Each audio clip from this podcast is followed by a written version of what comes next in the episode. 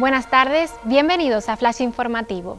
Desaloja los apartamentos Club Paraíso en Adeje por un incendio. El fuego se originó anoche en el interior de uno de los apartamentos y obligó a movilizar a múltiples recursos de emergencia, aunque por fortuna no hubo que lamentar heridos.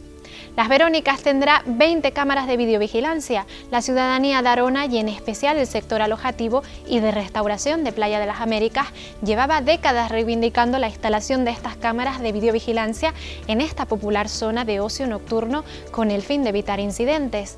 El fin de las mascarillas sin fecha en España. La ministra de Sanidad, Carolina Darias, ha abogado este martes por ir paso a paso en la relajación de las medidas de prevención frente al coronavirus y esperar a que sean los expertos quienes indiquen cuándo es el momento de retirar la obligatoriedad del uso de mascarillas realizan el primer trasplante de un corazón que ya se había parado en Canarias. A través de una técnica pionera en las islas, el cardiólogo Antonio García del Hospital Dr. Negrín ha logrado una segunda oportunidad para la paciente Inmaculada Gómez de 55 años. Más noticias en diariodeavisos.com.